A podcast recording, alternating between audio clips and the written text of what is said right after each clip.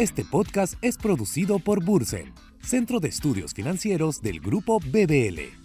Bursen Podcast, el podcast que te acerca al mercado financiero, bursátil y de negocios. La opinión de los expositores deben tomarse a título personal, emitidas por expertos y no representan necesariamente la opinión del grupo BBL, ni constituyen una recomendación de algún tipo. La información contenida no constituye una oferta de venta o una solicitud de una oferta de compra. Asimismo, la información, los datos y el análisis histórico contenidos en este podcast no deben tomarse como una indicación o garantía de desempeño futuro. Hola, bienvenidos a Bursen Podcast. Mi nombre es Alejandro Vaso y soy coordinador general de Bursen, Centro de Estudios Financieros del Grupo BBL. En el episodio de hoy nos acompaña nuevamente el señor Ernesto Rubio. Él es Career Coach, experto en outplacement con más de 10.000 casos exitosos de profesionales reinsertados en el mercado laboral. Es CEO de Ronald Career Services, empresa líder en servicios de transición de carrera y coaching ejecutivo. Se ha desempeñado como gerente de empresas multinacionales corporativas norteamericanas, tales como Xerox, Delta Airlines, Polaroid, Coca-Cola y Right Management Manpower Group, habiendo sido CEO en cuatro oportunidades. Además, Ernesto es colaborador frecuente de importantes medios de comunicación y expositor local sobre temas de desarrollo de carrera, gestión del talento, headhunting y executive coaching. Hoy seguiremos conversando sobre las claves para mejorar nuestra empleabilidad en una organización. Y para los que están por insertarse en el mundo laboral, ¿cómo podemos ser más atractivos de cara a los reclutadores? Antes de empezar, quisiera aprovechar en invitar a todos nuestros oyentes a escuchar la primera parte de esta interesante entrevista, disponible en el episodio anterior de Bursen Podcast. Hola Ernesto. Hola, Alejandro. Bienvenido. Gracias, por, la invitación, más bien. Al contrario, al contrario. Gracias por estar con nosotros nuevamente en esta segunda parte del podcast. Gracias. Hablábamos en, la, sesión pasada del networking, lo mencionamos algunas veces, ¿no? Y quería empezar, empezar este, este episodio preguntándote justamente sobre el networking y cómo es que, primero que de repente brevemente nos digas qué cosa entendemos por networking y cómo aporta esto en mejorar la empleabilidad. De acuerdo. Eh, el networking en español es la técnica de red de contactos. Realmente aprendemos a hacer una técnica de red de contactos cuando pasamos por la primera transición. Considero que no debe ser así. Considero de que todo empleado o, funcionario ejecutivo de relación de dependencia que tiene un tiempo de vida, de carrera como de 30 años, eh, el motor que mueve su carrera es el networking, es la técnica de red de contactos, que no es otra cosa que el intercambio de información profesional a lo largo de toda tu carrera. Tiene la característica de que cuando nace no termina nunca. O sea, es decir, un buen networking es aquel que se construye con tu red de amigos, colegas, ex jefes, compañeros de trabajo, compañeros de la maestría, compañeros de la universidad, y que no termina a lo largo de la carrera. Muy por el contrario, se va nutriendo con los distintos contactos y son ellos los que te mueven. Yo diría que es una técnica que no suma a la carrera, multiplica, multiplica. y es quien maneja un buen networking tiene un coadyuvante para poder llegar a los objetivos de carrera. ¿no? En, realidad es la técnica más utilizada en transición laboral, es la más efectiva. Muchas personas reaccionan eh, mandando su currículum a posiciones que están publicadas. El networking va por detrás hacia las búsquedas que están escondidas en la gestión empresarial y es a través de los contactos y de los amigos y de los colegas que uno llega a esas posiciones escondidas con toda una técnica que se da en los programas propiamente dichos de outplacement, ¿no es cierto? Claro, claro. Yo, yo, yo hablaba el otro día con una persona que conozco y justamente me comentaba, eh, hablando sobre este tema del networking y cómo, cómo es importante eh, sobre todo en los programas, en los programas de especialización, que, como los que hace Bursen y, tantas instituciones en el Perú. Y hablábamos, hablábamos, por ejemplo, ella me comentaba que ella tenía una amiga, me decía, que cada vez que sonaba su celular y aparecía el nombre, sabía que había dejado de trabajar y que la estaba buscando justamente para reactivar este networking. Entonces, yo quería, yo quería que nos comentes de repente un par de, un par de buenas, buenos usos o buenas costumbres, prácticas en el tema de un networking y qué cosas no debemos hacer, porque, como por ejemplo este caso que, que te comento de solamente llamar pues a nuestra red de contactos cuando realmente necesitamos trabajo, ¿no? Claro, no, y llamar, llamar a la red de contactos y ser sumamente agradecido y, generar contenido también en las redes, hoy por hoy es sumamente importante. Pero me parece eh, vital que la persona que hace networking tiene que tener en consideración cuatro cosas. La primera, a la persona que contacta poder contextualizar su aquí y ahora. ¿no? Actualmente estoy buscando opciones en la industria tal y pa, pa, pa, ¿no? De, de, acuerdo a su propia expertise. Segundo, mencionar su marca, su marca, junto con la ventaja diferencial, porque yo puedo ser experto en outplacement, pero como ventaja diferencial es que he manejado casos complejos de liquidaciones de empresas o downsizing, por ejemplo, ¿no? Esa es mi ventaja diferencial. Eh, luego, el objetivo de carrera. ¿no? Si en el networking, en ese escenario donde estoy conversando con un conocido o un amigo, yo no, yo no menciono cuál es mi objetivo con pelos y detalles, digamos que la comunicación no favorece. ¿Ya? O sea, es importante decir en qué segmento quieres estar, en qué industria quieres estar, en qué tipo de puestos quieres estar, por qué agregas valor en esos puestos y por último, pedir consejo. ¿No? Pedir recomendaciones, pedir más contactos y por qué no decirle o compartirle a esa persona que amablemente te está escuchando, yo haciendo mi networking, en preguntarle si conoce a personas que me pueda referir de un público objetivo que yo ya he declarado previamente. Porque trabajar una transición sin público objetivo es como una bala perdida, no, no, no tengo un norte, ¿no es cierto? Una vez que yo lo declaro, me ayuda mi red de contactos a llegar a ese objetivo, pero lo tengo que refrendar. El poder que tiene la palabra en ese momento es importante. Cuando nos toca, que no falta alguna persona, amiga, conocida, que es inservicial, recomiendo pedir consejo. Eso le masajea el ego a cualquiera, ¿no? O sea, eh, pero ¿para qué me quieres hablar, no? ¿Por qué quieres tener una reunión conmigo? Me dice la otra parte. Le digo, porque estoy haciendo mi red de contacto. Ah, mándame tu currículum.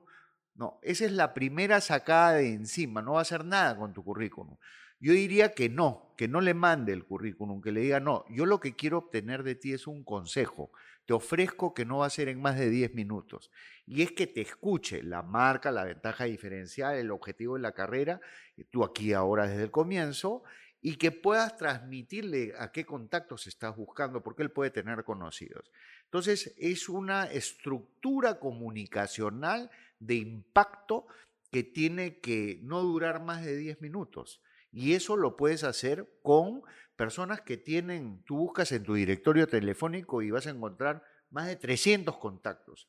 Esa es tu red de contactos. Ese es a quien tú debes llamar y hoy por WhatsApp, por correo o por, por una llamada celular lo puedes hacer.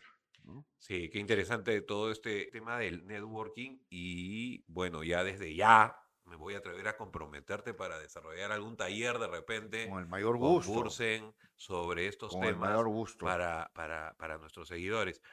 Te quiero cambiar de, de tema y quiero hablar sobre la cultura organizacional. ¿Cuál es la importancia de la cultura organizacional desde el punto de vista de la empleabilidad? Es, eh, es, un factor crítico para el éxito de tu satisfacción en el mundo laboral. Es decir, yo puedo ser muy feliz con un salario este, importante, con, una, con un salario higiénico inclusive, pero el salario emocional es el empate que hay con la cultura organizacional. Si culturalmente yo estoy alineado con mi centro de labores o con mis empleadores, voy a fluir de una forma natural no de una forma formal, sino de una forma natural. Cuando empatamos la cultura organizacional, lo que estamos haciendo es consolidar nuestra empleabilidad, es trabajar satisfecho, es ser feliz con lo que hago. Y eso es culturalmente eh, compatible con mi forma de ver el mundo, con mi forma de ver la relación con el trabajo. Entonces yo creo que es sumamente importante que las personas busquen alinear su cultura con la cultura organizacional. Por más chica que sea la empresa, tiene una microcultura y debemos detectarla, ¿no? Entonces eso es importante, sumamente importante.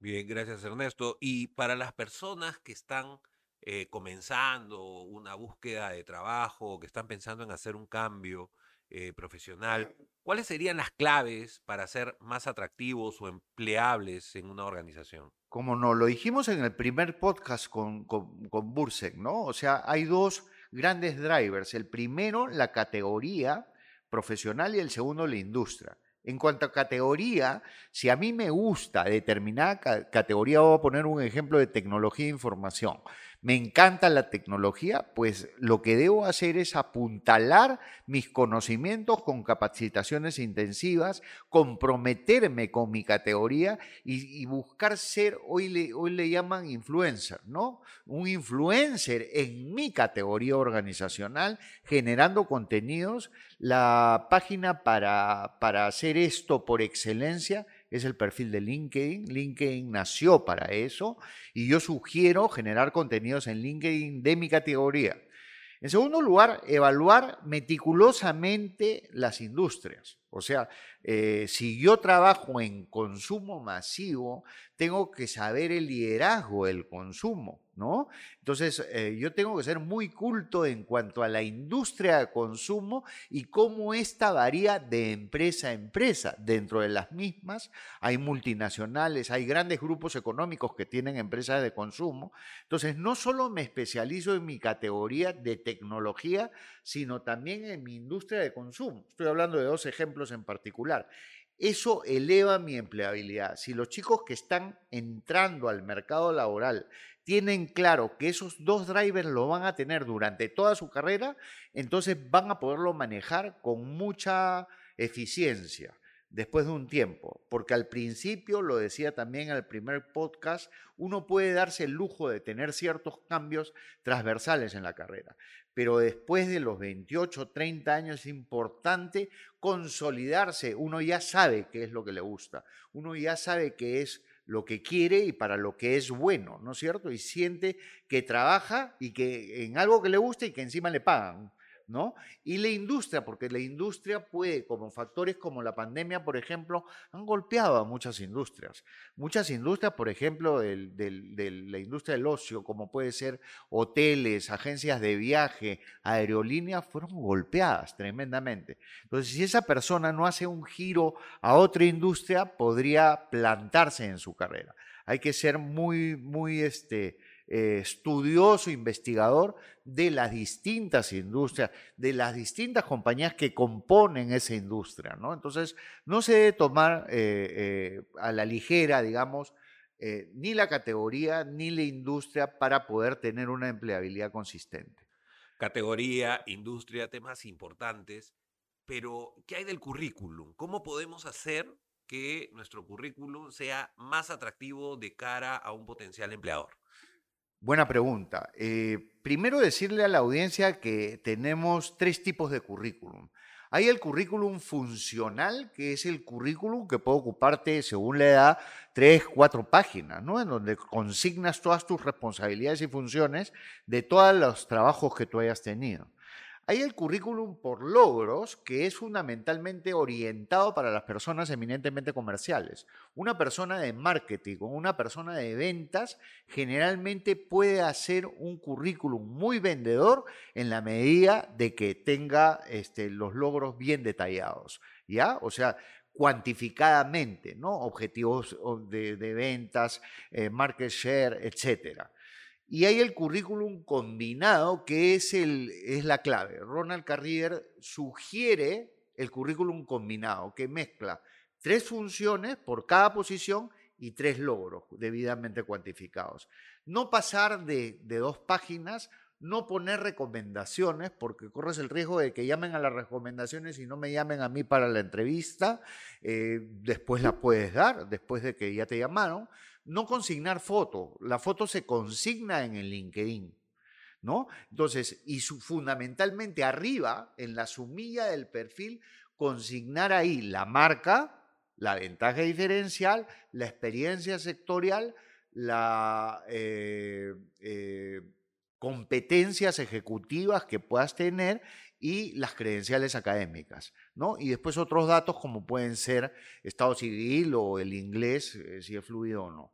Entonces, lo más potente es que eh, debemos considerar que solo hay 20 segundos para captar la atención de quien lee tu currículum si tienes bien declarada la sumilla. Y esta sumilla consigna de vuelta marca, ventaja diferencial, credenciales académicas, eh, experiencia sectorial y otros datos para poder continuar con el currículum. Entonces, y después en la continuación, tener tres funciones que son responsabilidades macro del, del puesto y tres logros que hayas destacado. Eso es importante. O sea que el, potencial empleador, eh, estos 20 segundos que nos mencionas, son los que le toma leer esa sumilla que lo termina por convencer de continuar con la revisión de tu currículum. Exactamente. Y entonces para aquellos que nos están escuchando y que tienen un currículum por hacer, practíquelo. O sea, haga este ejercicio de consignar su marca, que ya sabemos que es una experiencia de gestión, más que una credencial académica. Este, y que lo parafrasee en 20 segundos. Entonces, de alguna forma yo declaro mi sumilla después del nombre y mi data personal, teléfono, y leo en alto y con el reloj al lado 20 segundos. Si eso es atractivo, por más que se repita más abajo del currículum la, experiencia, la, parte académica o lo demás, lo pongo arriba lo pongo arriba, ¿no? Y poner las competencias que verdaderamente tienes, ¿no? Porque eh, uno piensa que el currículum a estas alturas, año 2022, ha desaparecido. El currículum no ha desaparecido. Eh, cuando una empresa te va a reclutar, eh, va a mirar tu LinkedIn, por cierto, porque hoy por hoy es la forma más práctica de hacerlo. Y LinkedIn tiene una forma del currículum norteamericano, ¿no? Ese es el cuarto modelo de currículum, que es solo una página. El norteamericano puede tener 60 años de edad y todo te lo consigna en una página. ¿Y por qué? Porque te pone la razón social, te pone el cargo que ocupó y la cronología. Nada más, de atrás para, de, atrás para adelante, ¿no es cierto? Entonces, eso lo consigna en una página. En el Perú somos un poquito más floreros y tenemos que poner dos páginas, ¿no? Pero de alguna forma, ese es el que eh, más, en el Perú, más eh, efectividad tiene. Eh, ¿cuáles son las principales diferencias, digamos, entre lo que debemos poner en el LinkedIn y en un currículum? Ya, en, el, en cuanto al currículum, yo hablaba de la sumilla de los 20 segundos. Esa sumilla, recuérdenlo bien, tiene que ir en el acerca de. O sea, sale Alejandro Brazo, acerca de. Alejandro es una persona especializada en bolsa, toda su experiencia eh, laboral, digamos. Eso va en el acerca de.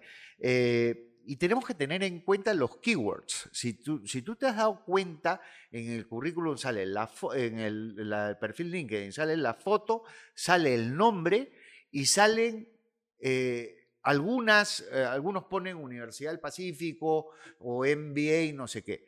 Pero no, se deben poner las nomenclaturas que jalen tu perfil. Por ejemplo, vamos a hablar de un gerente financiero.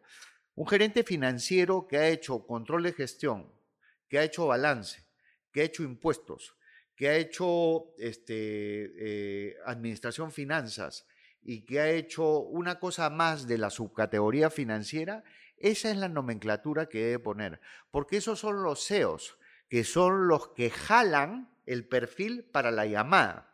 Es decir, si Estados Unidos o Europa están buscando un control de gestión y yo lo tengo como keyword abajo de mi nombre, va a saltar mi, mi, perfil para esa búsqueda. Entonces es importante consignar no la parte académica, sino la parte de experiencia de gestión propia de tu área financiera. Por ejemplo, otra, eh, supply chain. Supply Chain Management es una umbrella que cubre operaciones, transporte, logística, eh, compras y otra más. ¿Ya? Esas pues, se pueden poner hasta cinco keywords, ¿no? La foto.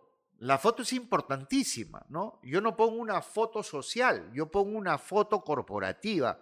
Recomendamos fondo blanco, atrás, recomendamos, este, si yo voy, por ejemplo, me encanta cuando veo a un experto en minería y que tiene un puesto middle management, verlo con su chaleco y verlo con su casco, ¿no? Es una foto muy, muy práctica para ese perfil, ¿no? Eh, por ejemplo, una camisa y un saco. ¿no? Ya no se está estilando tanto la corbata, pero con una camisa y un saco es un perfil corporativo, una sonrisa, este, yo siempre digo como que me estuvieran presentando a un sobrinito de tres años y le estoy tratando de hacer cuchicuchi, ¿no? No es una carcajada, pero es una sonrisa buena, que te vean una persona amable, que te vean una persona simpática, no poner una cara de soldado porque eso no, no vende bien. Entonces, en cuanto a la foto, el 30% de la incidencia está en la foto. El 40, el 25% en los keywords. En el acerca de está el 30% y en otros, porque ya no se ponen tantos logros como en el currículum, en otros está el 15%. No olvidar que se ponen los logros solo en la última experiencia laboral. Las demás se consigna como en Estados Unidos razón social, este, puesto y cronología. Eso, es importante. Y, has mencionado la foto. Eh, ¿Con qué frecuencia la tenemos que actualizar? Porque yo he visto, he visto. Chivolos que ya están viejos. O, claro, ¿no? Que cuando los conoces en persona, pues dices, esta foto es de, era de hace 20 años, ¿no? Sí. Mira, yo creo que, eh, que uno se puede mantener 4 a 5 años, ¿no es cierto? Con una misma este, con un mismo físico, si se quiere, ¿no? Y, y, sí moverla, si no, yo, yo tengo una foto hace 5 o 10 años y peino las mismas canas, ¿no? Entonces no, no hay ningún cambio que se quiera, ¿no? Pero es muy importante. Estás escuchando un podcast de Bursen, el podcast que te acerca al mercado financiero, bursátil y de negocios.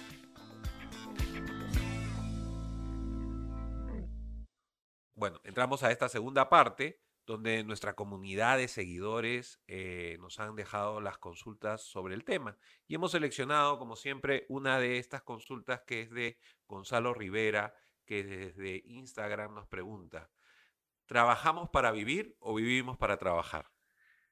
Muy buena pregunta, muy buena pregunta. Trabajamos para vivir y para vivir felices. Yo le, yo le agregaría no vivimos para trabajar. Y acá me dirijo, me dirijo a la audiencia de entre 22 y 42 años.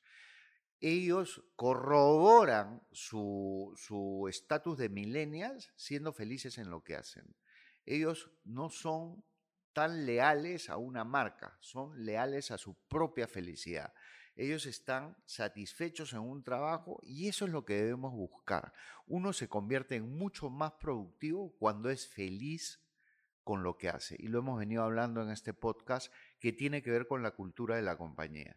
Si esta se alinea a mi, a mi formación, a mi educación, yo voy a ser muy feliz. Con lo cual, yo lo que creo es que debemos priorizar nuestra felicidad y nuestra satisfacción. Yo recuerdo mucho en los 80 que Xerox fue una de las grandes industrias en donde yo trabajé, mundiales, este, y que eh, desde la corporación nos, nos hizo llegar unas prioridades para transversal a todo el mundo en los cinco continentes, que era el empleado satisfecho como la, como la primera premisa para obtener un cliente satisfecho. Y sostenían, con empleado satisfecho yo voy a obtener un cliente satisfecho y con el cliente satisfecho voy a obtener rentabilidad, ¿no? Y, participación de mercado. Entonces, yo hasta ahora lo tengo, ¿no? Es que el empleado esté feliz. Con la felicidad del empleado vas a tener un customer satisfaction de primer orden. Y por ende vas a ganar mercado, vas a fidelizar, vas a ser rentable, vas a crecer. Entonces, es sumamente importante priorizar desde la butaca del empleado eh, en un lugar en que yo pueda fluir, en un lugar donde yo aprenda, en un lugar donde hay un mentor bueno que me ayude a crecer, ¿no? Eso es importantísimo. Bueno, muchas gracias a nuestra comunidad por sus preguntas y Ernesto, me gustaría que ahora podamos hacer algunas reflexiones finales sobre esta segunda parte del podcast, por favor. Con el mayor gusto. Este, en principio, eh, yo quiero agradecer a Bursen la oportunidad que me dan de hablar sobre empleabilidad, porque esta misma se ha visto trastocada también eh, en, en todo este suceso de la pandemia pero ha traído consigo grandes desafíos, ha traído cambios en el mercado, ha traído cambios en las formas de trabajar y todos nos hemos tenido eh, que adaptar a la fuerza, a la nueva forma de trabajar. Y esto, este, eh, yo lo diría, eh, siempre lo digo, que debe primar en nosotros, por más que la situación, por coyuntura que haya, porque no vamos a hablar de política, pero sí podemos decir que estamos viviendo una coyuntura compleja en este momento en el Perú. No debemos perder nunca el optimismo, que es una postura psicológica, y, tampoco la esperanza, que es una postura teologal. Son dos grandes pilares con los cuales yo me levanto. Me levanto con optimismo porque psicológicamente estoy dispuesto a triunfar, estoy dispuesto a vencer cualquier obstáculo. Y la esperanza, sobre todo para los creyentes, es que yo deposito en mi creencia toda mi esperanza. Y si yo me concentro en hacerlo con buena fe, voy a, voy a obtener. Son dos cosas diferentes, pero que se coadyuvan en pro de la felicidad y la satisfacción en el trabajo. Gracias, Ernesto, por, por ese mensaje. A nuestros oyentes, si desean aprender más sobre el mercado de capitales, los invitamos a formar parte de Bursen, Centro de Estudios Financieros del Grupo BBL. Invierta en su educación y crezca profesionalmente. Somos una institución dedicada a la formación y capacitación en finanzas y bolsa. Para mayor información, ingrese a nuestra página web www.bursen.com.p. Bien, muchas gracias Ernesto. Ha sido el señor Ernesto Rubio, CEO de Ronald Career Services. Muchas gracias por habernos acompañado. Ha sido un placer, verdaderamente. Espero se repita. Gracias. Sin duda que sí, se repetirá. Y a, nuestro, a nuestra comunidad, gracias por acompañarnos en este nuevo episodio de Bursen Podcast. Eh, nos despedimos por hoy, no sin antes invitarlos a no perderse una próxima edición de nuestro Bursen Podcast. Gracias y hasta la próxima. Este podcast es producido por Bursen, Centro de Estudios Financieros del Grupo BBL. Bursen Podcast, el podcast que te acerca al mercado financiero, bursátil y de negocios.